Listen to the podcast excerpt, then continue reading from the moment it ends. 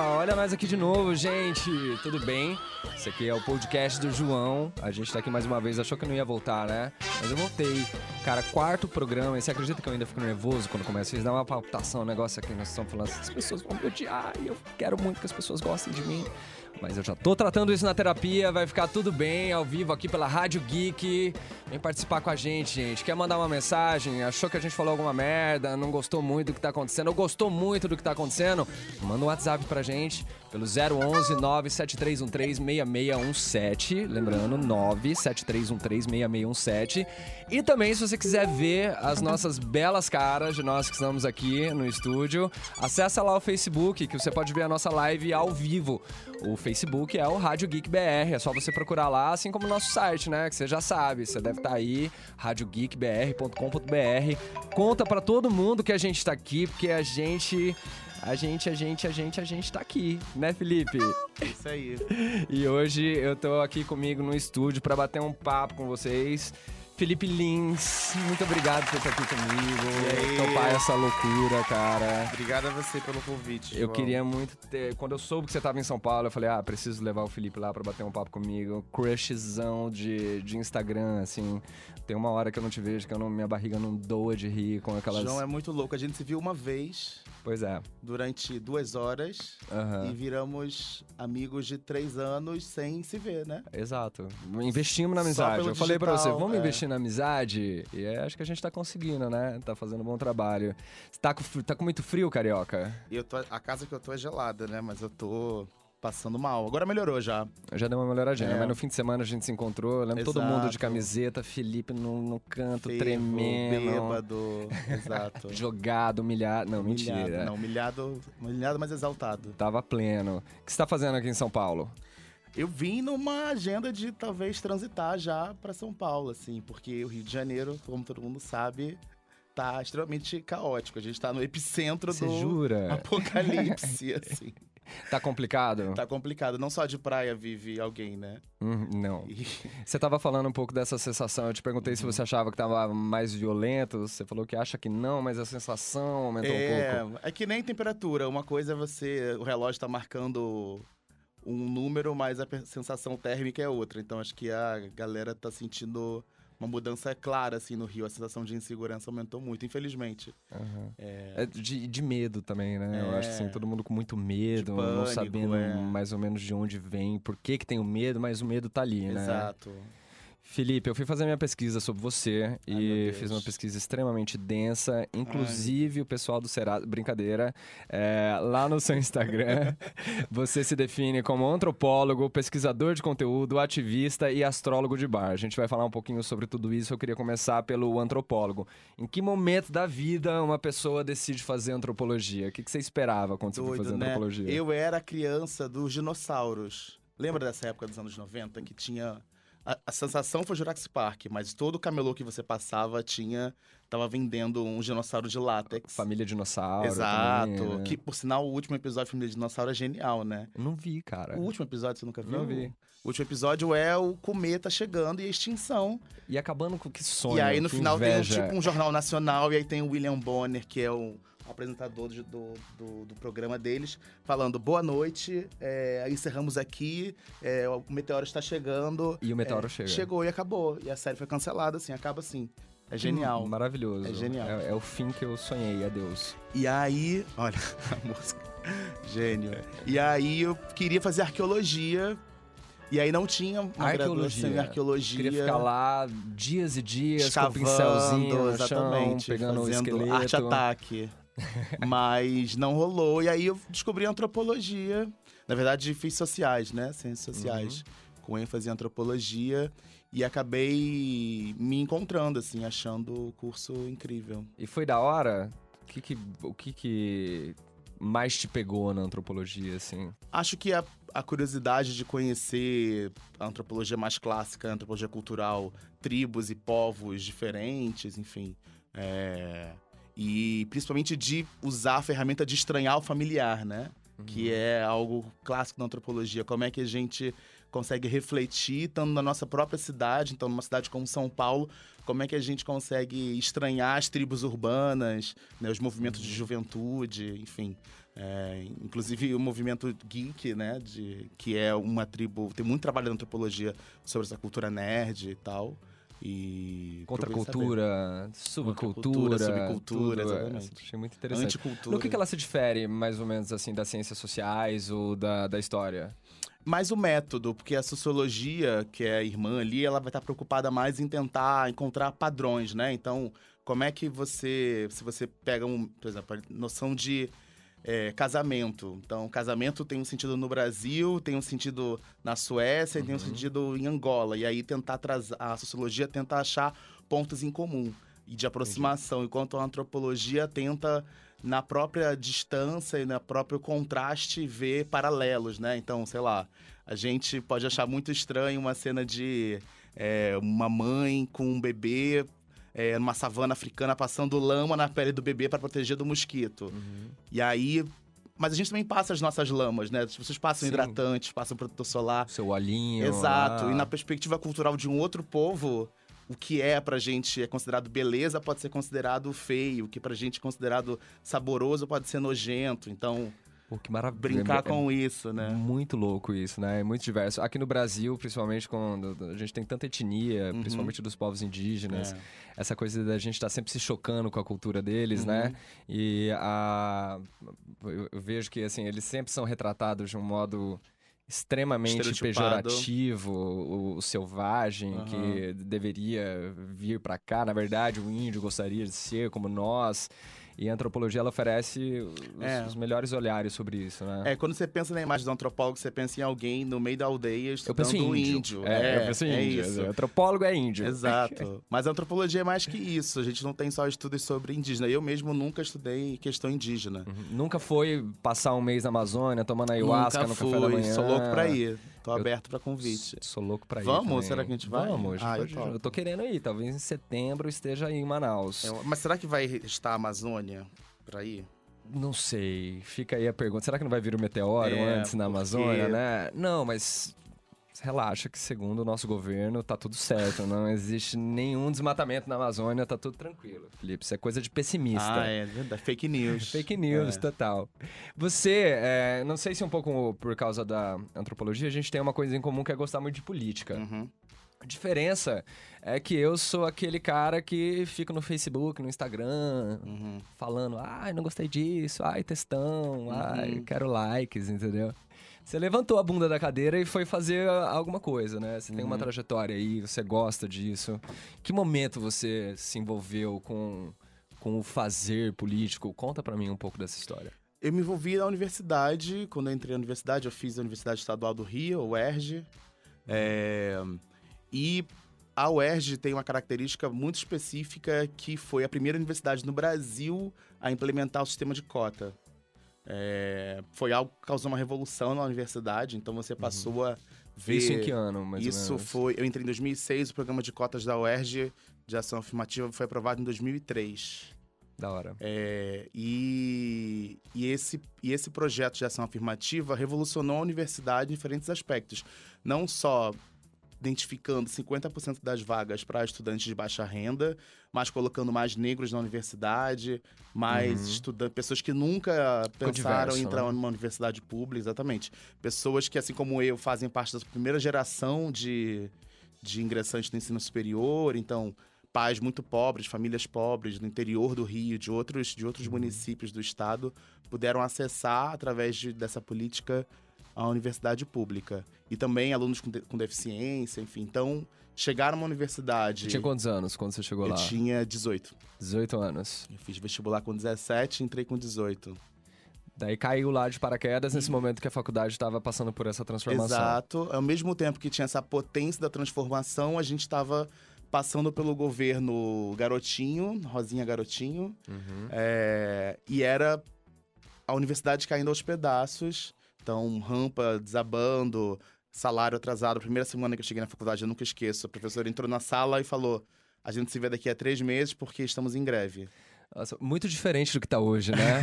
É, muito incrível diferente. isso, como, como evoluímos, né? Exato, Nesse, nesse tempo. exato. Então, pra mim foi um choque, assim, chegar e dar de cara com um mundo novo da universidade, com toda aquela diversidade, mas com essa realidade nua e crua do, do Estado, né? Presente e tal. E, e aí eu lembro que logo de cara eu comecei a me envolver com o centro acadêmico, que é um caminho meio que natural Uhum. na universidade, nessas universidades mais de cursos de humanas. E com campanha, campanha política, é, fiz a primeira campanha, de, na época, era um professor de história Para vereador do Rio. para deputado estadual, deputado que estadual. não era conhecido, era um professor de história, que tinha um trabalho com direitos humanos em presídios do Rio. E esse, esse cara era o Marcelo Freixo. Quando eu Uau. fiz a primeira campanha do Marcelo Freixo em 2006, e ele foi eleito na LERJ de deputado estadual. Então, você estava na primeira campanha do Marcelo Exato. Freixo, antes daquela história da CPI das Tudo, milícias, tudo. de tudo em 2006, na aquilo. origem, quando o Marcelo só era um professor de história, de pré-vestibular, comunitário. Da hora. E daí você foi trabalhar no mandato? Não, e aí eu continuei na universidade, é, continuei na universidade, não, não fui trabalhar no mandato do Marcelo nem nada, mas fui ficando mais na área acadêmica, é, em- mas em algum momento eu fui trabalhar numa organização, é, conheci um projeto de uma organização chamada Escola de Gente, uma ONG que trabalhava em 2007, já pensando a questão da inclusão de adolescentes e crianças é, em escolas inclusivas, em salas inclusivas. Então, muito naquela perspectiva antiga da integração, que era a mesma escola, alunos com e sem deficiência, mas em salas separadas. Uhum. E eu fui, tive um conhecimento da perspectiva inclusiva, que é por que não todo mundo na mesma sala, aprendendo cada um no seu tempo e convivendo com a diversidade. Uhum. E foi uma mudança, mais uma mudança radical para mim de olhar, principalmente, para entender por que que na infância eu não tive contato com pessoas com deficiência. E depois eu fui entender simplesmente porque essas pessoas ficam escondidas em casa, né? Uhum. A gente existem pessoas com deficiência, existem crianças com deficiência, adolescentes com deficiência. Só que a gente não convive na infância, isso é roubado. Essa diversidade nos é nos é raptada, né? Completamente. E aí essa organização era organi- é, presidida pela Cláudia Werneck, que é mãe da Tata Werneck. Então, em 2007, eu e a Thalita, a Tatá, a gente viajava com um grupo de teatro pelo Brasil, em escolas, fazendo oficinas com adolescentes e jovens sobre diversidade, educação inclusiva, e ela, junto com um grupo de teatro, fazendo peças de teatro e oficinas de esquete, né? Então, eu tive a oportunidade de... Sou amigo da, da, da, da Tatara, Thalita, e tive a oportunidade de participar desse processo é, que culminou hoje no sucesso dela, enfim, que a gente já sabia desde aquela época que ela ia estourar em algum momento, quando ela foi pra MTV, depois. Doida, né? Eu trabalhei com a Tata na MTV. Pois é, né? Dois anos depois fazendo Trolalá. E eu lembro que ela já Ah, tinha você muito... fazia Trolalá. Fazia, fazia Adorava ela. Trolalá. Maravilhoso, né? Maravilhoso. Vamos passar um trote aqui em alguém daqui a pouco? Vai, você vai ser minha Tata Werneck hoje. Eu ainda tava lá na escola de gente quando o Trollolá tava no ar. Eu lembro de Era uma loucura. E eu lembro que ela aquilo. passou um trote uma vez pra Cláudia, pra mãe dela. Pra avó dela, é, ela pra passava o avó. tempo inteiro. Pra avó Denguinho, vovó Denguinho. Avó Denguinho, É. Não, Ligava, falava, era- tô grávida, não sei o que fazer, Exato. já naquela época. Exato. Mas que da hora. Fê, e foi nessa época, mais ou menos, aí que você conheceu também a Marielle Franco, né? Exato. Como é que você conheceu? Eu trabalhava nessa, nessa ONG que tinha essa pegada de pessoas com deficiência, mas muito uma pegada também de política de juventude. Nessa época a gente estava no auge da construção de um plano nacional de, de juventude, que é isso, assim, hoje a gente tem uma noção muito clara de diferenças, né, do que é a infância, do que é a adolescência, do que é a juventude. Tendo que um jovem no Brasil vai até os 29 anos. Isso muda em alguns países, o ser jovem vai até os 24, mas é calculado um pouco na perspectiva de quanto tempo alguém demora para se estabelecer, não só profissionalmente, terminar os estudos, constituir família. Então, essa noção de juventude ela foi estendida diferente da época dos nossos pais. É, E aí eu fui participar de um fórum chamado Fórum de Juventude do Rio de Janeiro, que tinha uma pegada de, de defesa de direitos. É, então tinha tantos jovens que trabalhavam com causas como feminismo, questão racial e movimentos de favela. Isso é muito importante falar, porque no Rio isso é muito forte, né? A gente tem um movimento social muito ativo de favela é, e de denúncia da violência do Estado nessas comunidades também. E aí eu conheci Marielle num, numa campanha que a gente fez, é, Diga Não ao Caveirão. E para quem não sabe, o Caveirão é um, Aparecia um Tropa de Elite, né? Quem já Uhum. viu esse filme. É, aquele carro que parece um, Um tanque blindado, de guerra, é, que meio um batmóvel, um- assim, blindado. Que, Que a galera exatamente. só o, o cano da arma pra fora, Exatamente. atirando em... E é uma experiência de terror, assim, na favela. As pessoas ficam desesperadas porque ele sai arrebentando tudo que vê pela frente, as barricadas, mas também os carros das pessoas que estão estacionados. Então, assim, sai bar, casa, sai destruindo tudo. E é uma experiência de terror. E eu conheci Marielle nesse contexto de uma campanha é, em defesa de moradores de uma favela do Rio bem grande, chamada Complexo da Maré, de onde a Marielle nasceu, de onde ela é, inclusive. É, e a partir daí a gente se conheceu, ficamos amigos. Foi amor à primeira vista. Amor à primeira vista. E mas só em 2016 é, que a gente construiu a candidatura dela a vereadora do Rio, né? Então isso já Você trabalhou na 10 campanha anos. também. Exato, trabalhei na campanha. é, e era uma coisa que a gente sempre brincava, sempre achava que ela tinha um perfil para para estar nesse lugar. Ela trabalhou com o Freixo desde 2006, na época que eu fiz também a campanha, que eu não estava na universidade, ela também fez a campanha. Mas o engraçado é que a gente não se conheceu nessa época. É, mas a partir dali ela, ela assumiu uma vaga no, no Comitê de Direitos Humanos, que o Marcelo presidia na Alerj. E, e foi muito importante para a construção dela e, e eu testemunhar, acompanhar não só essa construção como figura política, mas também como uma liderança, né? É, então, até o processo de transicionar o cabelo, por exemplo, é, Ela alisava o cabelo antes? antes, É. claro, é uma coisa que você via muito, eu via muito na universidade, assim. É, as meninas negras alisavam o cabelo, então eu vi Marielle sair do, do, do alisado para assumir o afro e tal. Toda aquela potência, né? Exato, então não foi uma coisa que foi construída rápida, assim. Foi um processo longo e doloroso e tal. Você foi trabalhar no mandato depois? Fui trabalhar no mandato. é, no mandato, eu trabalhava com assistência legislativa, então eu fazia pesquisa de projetos de lei, ajudava a produzir. Porque quando a gente produz um PL, a gente tenta fazer um trabalho de procurar em outras câmaras do Brasil se já existe um projeto parecido com aquele, para não criar do zero, mas simplesmente usar um termo que a gente chama de jurisprudência, né? Sim. É, Embasar isso, né? Ver se já Embasar, tem alguma exatamente. coisa por, por trás. e ajudava também produzindo discursos e fazendo pesquisas para o próprio mandato.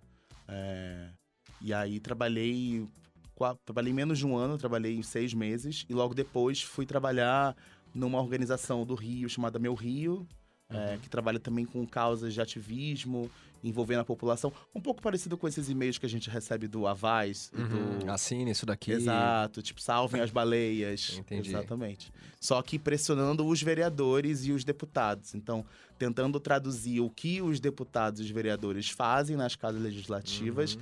e que muitas das vezes isso não é transparente o suficiente para a população. Então, o que está sendo votado ali dentro, quais são as decisões que estão sendo tomadas, quais vereadores votaram a favor ou contra tal, tal, tal PL, enfim. É, e tentar denunciar isso de alguma forma. Ela se transformou num, num- numa coisa gigantesca, né? No, no Uhum. nosso imaginário, um símbolo muito grande de muitas coisas. E a- até agora, mesmo depois de tudo, atacada no, Uhum. no Rio. É, Nunca ninguém imaginou que ela pudesse ser um alvo né, da, de tudo que estava acontecendo ali. Como que era a Marielle no convívio, assim? Ela era gente boa, ela estaria numa mesa de bar com a gente, bebendo uma breja e falando besteira. Ela estaria na mesa de bar, fazendo, fa- falando besteira, mas não bebendo porque ela não bebia. Ela não bebia. Mas ela estaria ali com um mate, Ai, que hora. mas ela não precisava estar alcoolizada pra estar alta e ser fer... ah, e Ao tá contrário da gente, né? Ao contrário que da gente. beber muito pra poder sorrir. Exato. Mentira. Marielle é uma leonina, né? Então, típica leonina. Vocês imaginam o leonino solar? Você é sagitariano. Eu sou sagitariano. Ah, a gente, a gente tá, caminha junto com os leoninos, né? Super. eu A gente não um deita poucos eles. signos que aguentamos eh, É, os leoninos, né? Porque a gente saca eles e deixa eles brilharem. Exato, exato. Mas Marielle era a típica leonina, assim, linda, radiante, potente. E era aquela pessoa também que te, que te passava segurança e te traduzia segurança. Então, Uhum. ela tinha uma expressão que eu adorava, chamava-se partir pro tumulto. Que é do tipo, a gente não gosta de brigar, mas se a gente tiver que partir pro tumulto, a gente vai partir. Vambora. E vambora. E ela dava essa percepção de segurança pros amigos, assim, de, de... Eu lembro de uma história da irmã dela, da Aniele, dizendo que num- numa situação elas queriam jogar futebol com os meninos na rua e, eu, e aí um garoto argumentou dizendo que ela não poderia jogar futebol porque ela era menina. E aí Marielle foi lá e pegou a bola e falou assim: se ela não for jogar, ninguém vai jogar. E tirou a bola do rolê. E acabou, e aí teve que.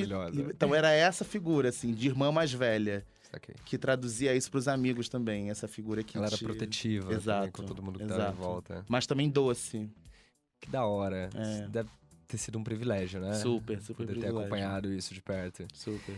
Eu, eu cara, então, eu, eu acho que eu sempre fico falando assim, a gente tá o tempo inteiro na treta, na, na, no, no Facebook, tentando lacrar, conseguindo like. E a gente é contra tudo, né? Eu sou. Te odeio, vou meter a mão na sua cara, filho da Uhum. puta, você pensa diferente de mim, não, vou meter na sua cara. Só que parece que a gente perdeu a, a, a capacidade de propor, né? De fazer, assim. O que eu acho mais legal nesse trabalho que você faz, principalmente também aí na Câmara Legislativa, ou como ativista procurando esses lugares para se enfiar. É, em que momento que a gente para, né? E, sei lá, vamos reunir aqui. é, sim, eu- pessoas diferentes que moram em, em algum lugar e vamos tentar propor alguma coisa que vai melhorar a, a vida dela, ou que. É isso, vou chegar na Câmara dos Vereadores e falar: Ei, vereador, eu acho que se o ônibus depois das 10 da noite parasse na Uhum. porta da minha casa, aí Uhum. já ia diminuir muito é, a violência. Ao invés de eu ficar no- no- nas redes sociais querendo Claro. algum tipo de reconhecimento. O que você acha, assim, problemático essa, essa militância de rede social, às vezes? Eu não Quais acho. são os é, ganhos e, os, e, e as perdas? Uhum. Não, eu acho que é muito legal as pessoas estarem organizadas em rede. É, sem dúvida, é, isso é uma ameaça para deputados e parlamentares que estão há anos no poder, há 30, 40 anos no poder, sem fazer nada de útil para a população, sem é, dar um feedback ou uma transparência do que, do que eles têm feito. Mas eu acho que é importante esse olhar de baixo, porque o gestor ele fica olhando de cima, né? Meio Uhum, Imagi- Imagina que imaginando a cidade como uma maquete. Sim. é, então é importante ter esse olhar de baixo de quem entende qual é o melhor ponto para onde se instalar uma creche, porque não é simplesmente achar aquele terreno, é entender que ali perto tem um aterro sanitário Uhum. e que aquilo não é bom, ou que os carros ali passam em alta velocidade, que além de construir a creche, que é importante para o bairro, precisa ter uma redução do- da velocidade dos carros que passam, porque as crianças vão passar a atravessar. Então, Tem que ter toda uma sensibilidade por trás, Exato. porque é muito mais complexo uma escuta parece, forte, né? né? do território, assim, que a gente chama. É, eu trabalhei um tempo também no Rio, eu trabalhei quatro anos na prefeitura do Rio, antes dessa experiência com a Marielle, fazendo justamente isso para um programa que na época é, era, era um programa das Nações Unidas, da ONU Habitat, eu era consultor da ONU, e a gente fazia justamente a intersecção entre os moradores de favela, então das 34 UPPs, na época que um programa de- política pública e de segurança que tinha no Rio, que foi um modelo super... Uhum. Você conheceu as UPPs, né? Não sei quando você foi no Rio, alguma favela com UPP. Eu conheci, eu fui no, no Santa Marta, que foi a Santa primeira Marta. OPP, né? Uhum. Inclusive, o Abusado. Aham, pra, pra claro, o fazer o livro. vestibular, eu li o Abusado, um livro que o Caco Barcelos escreveu Aham. sobre, sobre a história do Morro de Santa Marta, Aham. que é maravilhoso. e Isso, é genial. incrível. Não, as UPPs foram um projeto que tinha muita crítica em torno dessa vigilância, né? Desse controle e tal, pô, em torno dos moradores. Foi um projeto que tinha ligação direta com os Jogos Olímpicos, Uhum. então com os mega eventos. E foi justamente isso, assim, depois que as Olimpíadas acabaram, é, o programa acabou e, e o caos voltou, assim, pior até. Então, cada vez mais é preciso ter é, políticas de, de Estado, né? Assim, políticas de, de, de governo. E de, de inclusão É. social, principalmente, né? Isso que a gente tá falando. Eu acho que a, a, a violência, por exemplo, está completamente atrelada a se a economia vai bem ou não, porque Sim. se o cara tá lá, não sabe como vai pagar a conta, é des- desempregado, sendo humilhado todo dia, no desespero, talvez é, a, a vida mais fácil seja É. tá, tá ali batendo na porta ele vai. Como que a gente tá esquerdista, né? Eu acho que a gente devia estar fazendo esse programa em Cuba. É verdade. Essa coisa leve. Mamô, você tá com a sua mamadeira de piroca aí?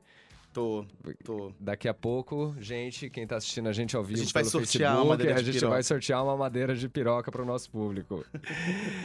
Filipinho, Pazoto, como é que estamos aí? Quer rodar? Vamos faturar então? Vamos. Então daqui a pouco a gente volta, gente. Felipe Lins aqui. A coisa vai ficar mais leve. Vai. Daqui a pouco, vai ficar mais leve, a gente garante. Até mais. Até já! Oi, gente. Olha a gente aqui de Ê. volta. Uhul, eu e Felipinho. tá Foi gostando? Não Tô tá, adorando. tá à vontade? Super. Primeira vez que você tá participando de um programa de rádio. Primeira vez. Eu lembro da minha primeira vez também. E aí? Só, como diria um amigo meu, não caguei nas calças porque não tinha bosta pronta. Porque do contrário, uma batedeira, um negócio. Você que tá ouvindo a gente, quer participar, manda um WhatsApp aí, gente. É no 11 97313 6617. Ou se não, entra no Facebook também pra ver a gente ao vivo. Tá rolando uma live, você pode comentar, pode falar o que você quiser e ver as nossas carinhas bonitas aqui. Todos sorridentes pra vocês, todos aqui. se querendo. Acho que no pr- no primeiro bloco a gente ficou muito uma coisa Gandhi, Madre Teresa. Então, Vamos Mas, eu, salvar mas o eu sou mundo, Madre. né? Eu gosto de GTA, gosto da tiro também. Você é geek também, Eu, né? go- eu sou, eu gosto de Mortal Kombat, eu gosto da Fatality. Na vida. Gente, gosta de mim, eu prometo que eu sou legal. Você sai na rua dando fatality na cara das pessoas? assim, Não, mas a gente dá- vontade da gente dar Fatality nos deputados, né? Voltamos pra coisas Voltamos, esquerdistas. voltamos, Vamos tentar é. se cuidar aqui. É, Você joga videogame? Jogo. Jogo. Eu tenho um PlayStation 4. Tô um pouco desesperado porque vão anunciar o 5 agora. E aí eu sei que vai ser uma fortuna, então eu não sei. E você vai querer de todo qualquer jeito? Não, vou esperar, vou esperar um tempo. Começar a produzir no Brasil, né? Ficar mais barato. Eu nunca joguei muito videogame. Eu sou o caçula de quatro irmãos. Uhum. Eu sou meio temporão, assim, sabe? Meu irmão mais velho Ah, é você 15 anos perdia mais o controle. eu, o outro 10, o outro 6. Ah. Então até eu pegar no videogame, eu já tinha apanhado E três se fazer vezes. chantagem assim. pra sua mãe, tipo a mãe lá, dar o controle na mão do João. A tarde era meio que terra de ninguém, assim. Meus pais estavam Tá. trabalhando, né? Daí era brigaiada total. Oz, né? Aquela série. Total, Cadeia total. Era n- nego preso no quarto e tal. E era muito briga de gigante. Minha única arma era realmente dedurar. Inclusive, Uhum. queria pedir desculpas aí para os meus irmãos, se vocês estão me ouvindo. Tudo que eu fiz vocês passarem na infância. Você nasceu onde no Rio? Eu nasci em Nilópolis, é, na Nilópolis, cidade da Be- Beija-Flor de Beija-Flor. Nilópolis. Exatamente, todo mundo... Nilópolis, eu, por causa da Beija-Flor e também porque eu gostava muito do o Márcio. Smelling e o Leandro Hassum. Tinha Ah, aquele eles lance de lá do. Que é. O Márcio Smelling é de Nilópolis, ele Nilópolis. fazia todo um texto Aham. acabando com Nilópolis. Aham. assim. Não, Nilópolis é terra do jogo do bicho também, né? Que que, que você acha Maravilhoso, disso, né? Samba, Devia jogo do liberado, bicho. né? Totalmente. Sabe da assim. história do jogo do bicho? Eu, eu fiquei muito curioso Ah. pra. Eu gastei um tempo da minha vida pesquisando sobre o jogo do bicho. Tinha alguma coisa a ver com um zoológico. Perfeito. Não, com o surgimento do zoológico. Do Rio de Janeiro. Exato, do zoológico quando foi criado no Rio. E no Rio, nesse contexto, também imagina Rio, tudo que antigamente de novidade no Brasil chegava no Rio, né? Uhum. Capital do Brasil durante muitos Do anos. Império. Do Império, exatamente, família real. Então, quando, quando chegou, quando surgiu a ideia de zoológico e tal, era inovador, logo depois construíram o jogo do bicho.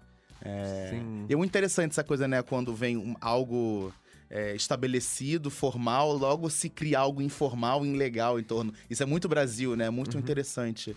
Mas qu- quando que foi proibido? Eu não lembro direito se foi Jânio Quadro, será? Quando Pode ele, ser. ele proibiu lá ser, os cassinos, sei, aquelas coisas. ser. Mas é uma, uma hipocrisia, né? É. Tipo, muito grande. Porque eu ver lá no meu bairro, por exemplo, assim. Aqui na Vila Madalena, por exemplo, lá no barzinho, as velhinhas tudo jogando no jogo do bicho, apaixonadas, todo mundo gosta. Eu É uma coisa joguei. extremamente atrelada à nossa cultura. Uhum. E que por ser criminalizado, imagina se a Loteria Federal tivesse cuidando disso, né? Exato. Podia estar ganhando uma grande de imposto, mas não, fica daí na mão do. eh, no Carnaval do Rio, né? Os, os- os bicheiros lá fazendo a festa. Às vezes atrelado ao tráfico e outras uhum. coisas. E a curiosidade, né? 24 é o número do Viado. né? É por isso que até hoje. Você tinha aquele pânico na escola? Da, Ai, será que meu nome vai ser o 24?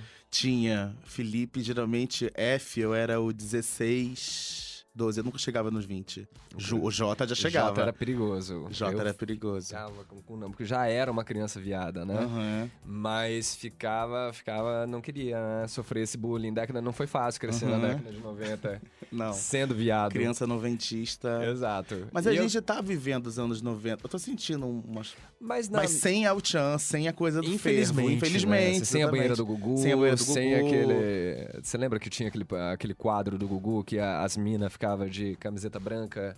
Todas molhadas. E daí você tinha que acertar um jato. Exato, na, e tinha uma nas- mensagem embaixo. Debaixo tetas, frase. colado na teta. Ave Três horas da tarde, Maria. você sentado com a sua avó vendo aquilo. Uba, Era- uba, uba, e. Xalalalá, xaxá, xalalalá, xaxá. Mas eh, na questão de, de ser gay, tá muito melhor hoje, né? Uhum. Claro. Do que era naquela época. Claro. Você, assim como eu, eh, conhece bem de perto o movimento evangélico, né? Sim. Você na igreja Assembleia de Deus Sim. até os 18 anos e eu na igreja Batista até os 20 anos. Eu sempre quis ser batista, sabia? É, por quê? Porque os batistas têm uma coisa com a música, que é legal. Tinha. Eu aprendi. Igreja é isso. Eu soube pegar uma coisa boa que é a música, né? Que a igreja trabalha muito. Muito, as artes de uma maneira é, geral, as né? artes. Então eu aprendi a tocar instrumento de sopro e tal. Mas e eu amava já os eu batistas. queria ir pra Assembleia, porque era Mentira. muito menos tedioso, né? Ah, Assembleia do reteté, girando e tal. Você falou aquilo que a gente não é acostumado a conviver com, com crianças, Uhum. é, com pessoas com deficiências na infância. É, uma da- das coisas legais de ter sido criado dentro da igreja, eu acho, pra mim, foi. é, hoje em dia são poucos os espaços em que a gente consegue ter uma convivência diversa, né? Sim. É, aqui em São Paulo, eu vejo um menino de classe média, ele vai estudar numa classe com iguais, ele vai passar no vestibular, vai Sim. com iguais. Pra Sim. ele, o mundo é daquele tamanho. Tem as fronteiras Sim. ali, aqui de Moema, dos Uhum. Jardins, da Vila Tem um bairro Madalena, estendido. lá no é. Rio, na, da Zona Sul Sim. e tal. E a igreja, ela me, possibilitava essa, essa eh, vivência com pessoas muito diferentes Mistura, de mim. né? É, com gente mais rica, com gente mais pobre, com Uhum. deficiente. Eu lembro que eu aprendi Libras quando eu tinha 8 anos Ah, de idade pra me comunicar com a filha do pastor, que era minha É, amiga e era também. surda. E tenho um maior carinho, tipo, adoro. Até hoje eu queria fazer uma aula de Libras, porque eu acho extremamente expressivo, assim, você, você aprende É a se teatral, expressar né? nos outros. Esse é o ganho da igreja. Ah, outro ganho da igreja, eu acho, da comunidade, é você aprender a falar sobre o que você tá sentindo, sabe? Assim, pô, tô mal, cara, por quê? Porque eu tô estudando pro vestibular, tá pesado. Alguém vem, te abraça e fala, não, Uhum. vou orar por você, vamos Uhum. junto. tá? É uma Vamos- rede de proteção, é né? uma rede de proteção. Mas foi muito difícil, é, assim, eu acho que eu descobri mais ou menos ali que, que eu era gay com uns 11 anos de idade. E é isso, né? Você vai pro inferno, neném, sabe? O Satanás tá dentro do seu corpo. É pesadíssima a pesadíssimo. relação que tem. Pra mim, isso foi bem. Até hoje eu trabalho um pouco as sequelas que, Uhum. que isso deixou na minha formação, assim, esse senso de estar errado, ou de eu vou pro inferno. Uhum. Graças, hoje em dia, eu tenho certeza que eu não vou pro inferno, que Deus Uhum. me ama, tá tudo certo. Pra você, como é que foi? Eu acho que também eu, eu comecei a perceber as coisas por aí, acho que nos 13, 14. E a gente faz esse movimento de, tipo, vou, preciso. é, não falar sobre isso, ignorar isso. Vai Eu- passar, eu vai vou passar, me Deus vai me relacion- eu curar. vou- exatamente, eu vou, eu vou começar a namorar uma menina e vai dar tudo certo. E no meu caso, assim, namorei, namorei duas meninas na época, na adolescência, e não, não era a mesma coisa, assim, nunca tive. é, gostava, da- gostava delas como amigas, mas não gostava profundamente, assim, em termos Uhum. de amor e tal. É, mas a gente sempre sabe, né? Assim, e a mãe sempre sabe, acho que a família sempre sabe também. É, eu acho que sim. É. E aí acho que é isso que a igreja tem de, de, de ruim um pouco, é esse controle dos corpos, né? Assim, Total. E eu, eu fiquei. Assim, eu amo todos os meus amigos que eu deixei na igreja, assim, de verdade. Tenho. É, você não tem mágoa, eu também não tenho mágoa. Nenhuma. O que eu vivi lá foi, foi muito bom em, em vários sentidos. Teve esse isso que eu tô falando, mas eu acho que é uma coisa mais cultural, é da cultura também, Uhum, né? É, a questão com é, de 2010 pra cá, eu acho assim, quando o movimento evangélico ele começou a se organizar como uma força política, daí sim, Uhum. Sim. eu tenho um- um- muitas ressalvas e É. um completo Mas também é importante dizer que existem evangélicos, os evangélicos são heterogêneos, né? Assim, Exatamente, não é Existem- tudo a mesma não coisa. é um grupo- Existem os progressistas e Exato. tudo mais. Mas eu tô, tô me referindo à bancada evangélica. Tá. Quando É, você porque fala essa assim ideia de bancada a bancada evangélica. Evangélica vai Já arrepia. apoiar. Tipo, eu fico pensando, cara. Eu li o evangelho várias vezes. Em que momento Jesus falou que a luta do cristão era na política? Em nenhum. Em Uhum. nenhum momento Jesus falou assim: olha, você quer mudar alguma coisa aqui em Roma? Junta uma- um grupo de pessoas candidata ao Senado de Roma e daí vocês vão começar a fiscalizar se o que, que eles estão ensinando na escola. Não, o negócio dele era assim, ó, vem cá, vamos cuidar do estrangeiro, cuidar da puta, vamos abraçar o pobre, o analfabeto, o viado, trazer todo mundo e com isso ele conseguiu fazer uma grande revolução, né? E daí quando a gente vê esses movimentos organizados em volta de umas pautas, sei lá, Uhum. é, arma, é, Uhum. homofobia. Será que se, se- eu fico pensando se Jesus viesse pra Terra hoje e se candidatasse, fosse eleito, será Mas que seria morto. o controle da homofobia ia ser a primeira Aham. pauta dele, Claro sabe? não, ou né? não, ou ia ser, vamos dar comida pro, pro- Quem não tem comida tem que comer, vamos fazer o quê, né? Então vamos organizar um negócio que eu acho que as pessoas não fazem muito, né? Sim. Mas você tinha esse lance do vou pro inferno, medo do inferno, medo do, de- do demônio, do capeta, já viu gente demoniada, essas coisas. Não, eu não tinha esse medo, não. Não? Eu acho que eu achava mais curioso. Eu sempre tive curiosidade. E aí eu acho que tem essa coisa do olhar antropológico, né? De estranhar o familiar. É, eu sempre tive curiosidade sobre, sobre isso, mas até de. A gente não tinha naquela época, isso é uma coisa importante de dizer. Internet, né? Assim, É, a gente não conseguia dar um Google e descobrir que existiam outras pessoas passando por isso. Não Exato. tinha uma rede social que você conseguia, com uma palavra-chave, achar, conhecer pessoas que estavam falando sobre aquele assunto. Então era você, é, eu, eu você. mesmo, e sabe? E meu demônio ali tentando se exorcizar. É, era um movimento difícil. Você não se sentia à vontade de se abrir com ninguém, porque você tinha medo de ser. é, Nem com você mesmo, É, né? Assim, é, porque você então- seria completamente execrado. A internet tá? foi uma revolução em vários sentidos, assim. É, não só. E aí é muito ruim quando as pessoas dizem, ah, quem tá ali no ambiente virtual não é uma relação real. É relação real também. Sim, Esse mundo on e off cada vez mais está sendo repensado, né? A gente tá aqui conversando é, com pessoas que a gente nem conhece, né? Sendo, Total. enfim. E- Qual que é a sua cantora gospel preferida? Adoro. Eu gostava de Aline Barros, Cassiane. Cassiane. Cassiane Aline Barros. E, e curti Eu muito gostava Diante da- das músicas da. Cassiana que tinha aquela coisa de começar devagarzinho e depois acelerar. Ah. Assim, o hino da Vitória. vitória. Toda vez que o mar vermelho tiver que passar, chame e esses logo esse hinos de. Velho Testamento, né? É, de- Profético. Exato. Geniais. Deus vai mandar Agora, eu gosto quando, é, e eu não curti isso, já tava fora da igreja, quando algumas cantoras, alguns personagens é, gospel, evangélicos, começam a virar memes. Então, por exemplo, o vídeo da Ana Paula Valadão Quando cantando pai Quem pecar vai, vai morrer." pagar, quem pecar vai morrer. É genial. E aí eu tenho amigos que amam isso e não, nunca pisaram na igreja, não sabem quem é. E aí eu conheço todo esse universo e falo, por que, que na minha época não era divertido? Você já viu aquele Quando Meu Pai Me Dá Dinheiro? Não. É a Ana Paula Valadão também falando, obrigada, papai. Perfeito. Papai. o meu pai, ele cuida de mim. Ele supre as minhas necessidades. Eu já fui em congresso do Diante do Trono. Ah, congresso Belo eu não tinha Horizonte. dinheiro. Tá vendo? Eu fui mais harder. eu Ah, era você era extremamente você era da fã. caravana. Eu era Valadete. Valadete. Da Ana Paula. Ai, Ana Paula, você me decepcionou tanto depois, mas enfim, Ana continuo, Paula é- ainda escuto, choro e tal. Você aqui, então vamos agora pro outro extremo. Hum. Você se define Não como sei. astrólogo de bar.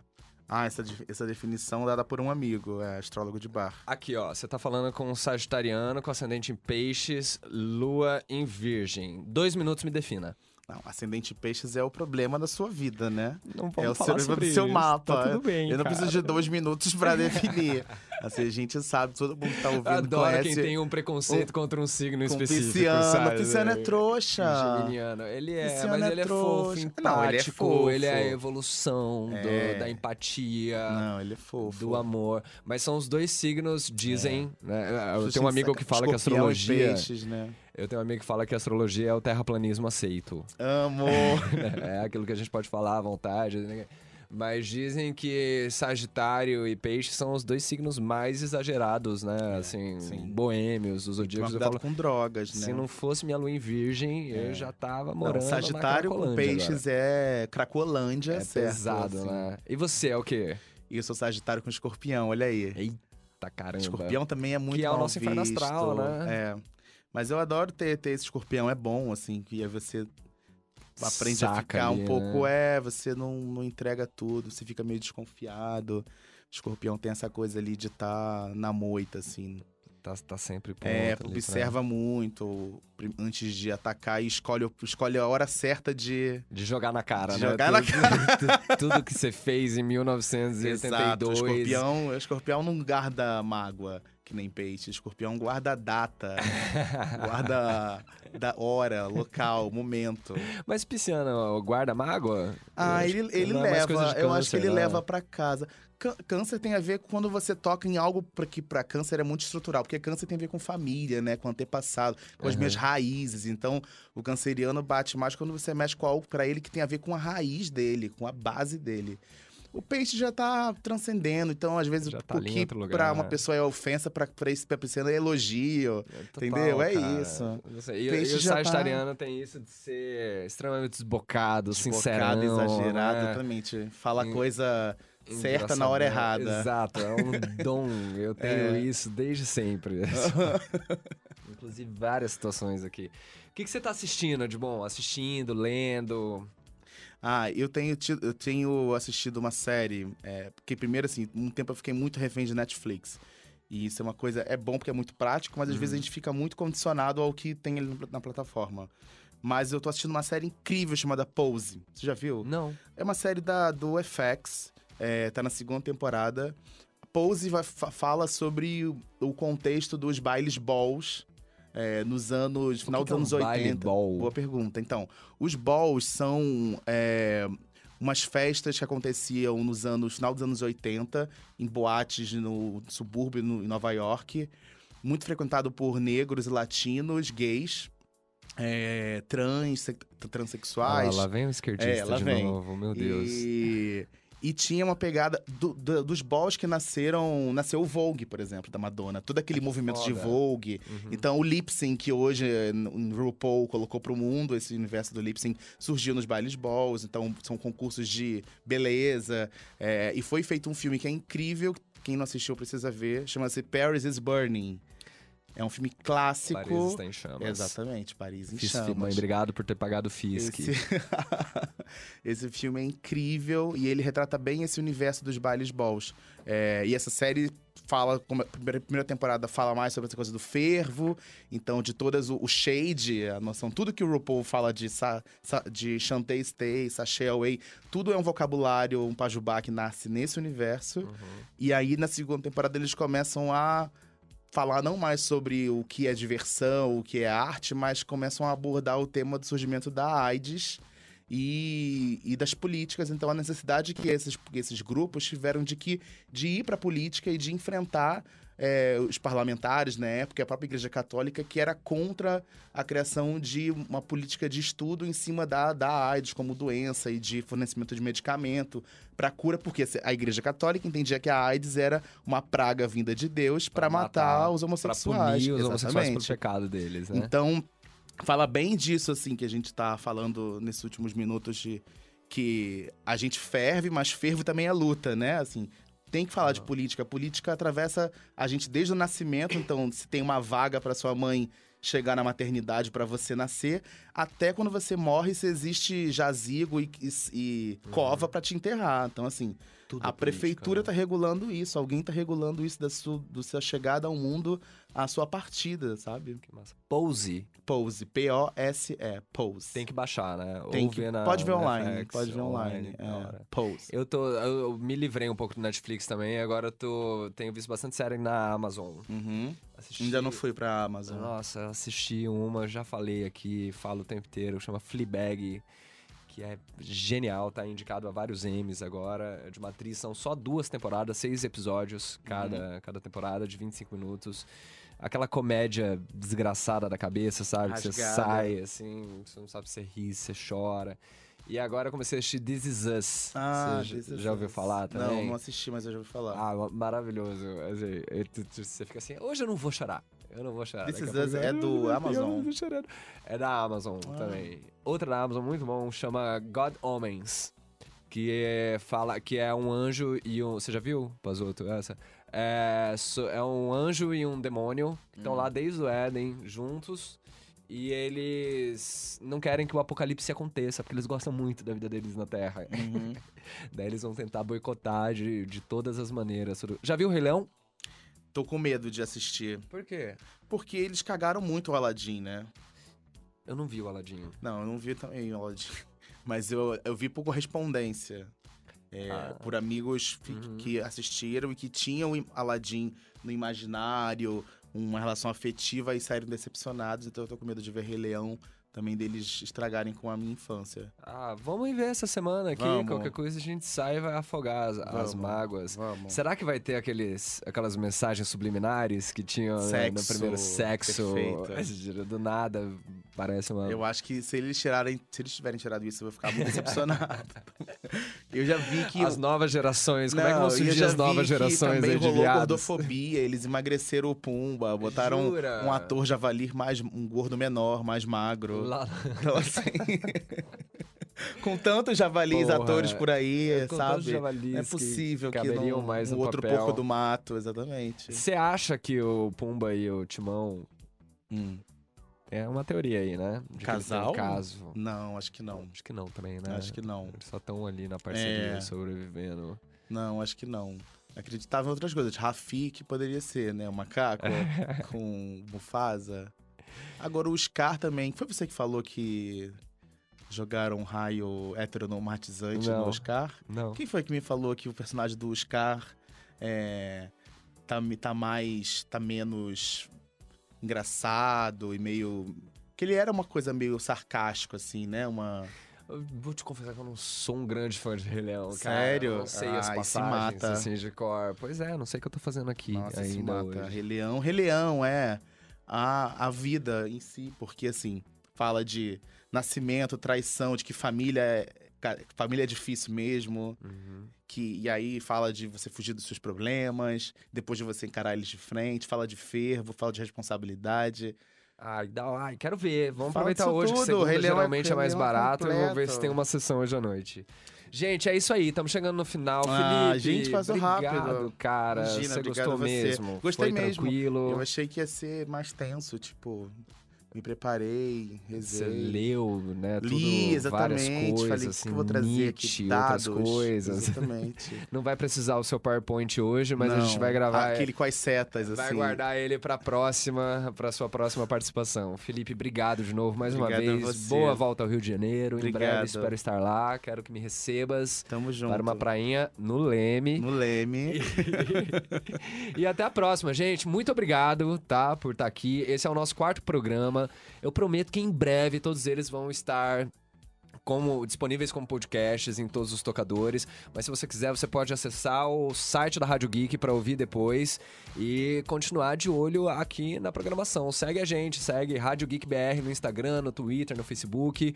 Eu no Instagram, tô como lá, João Mazini, você pode procurar. Felipe Lip Lins. Lip Lins, sigam, ele faz uns reviews de memes maravilhosos, que maravilhosos, muito bons. E é isso, segunda-feira que vem a gente tá aqui para mais um podcast do João. Muito obrigado, até a próxima. Até, galera.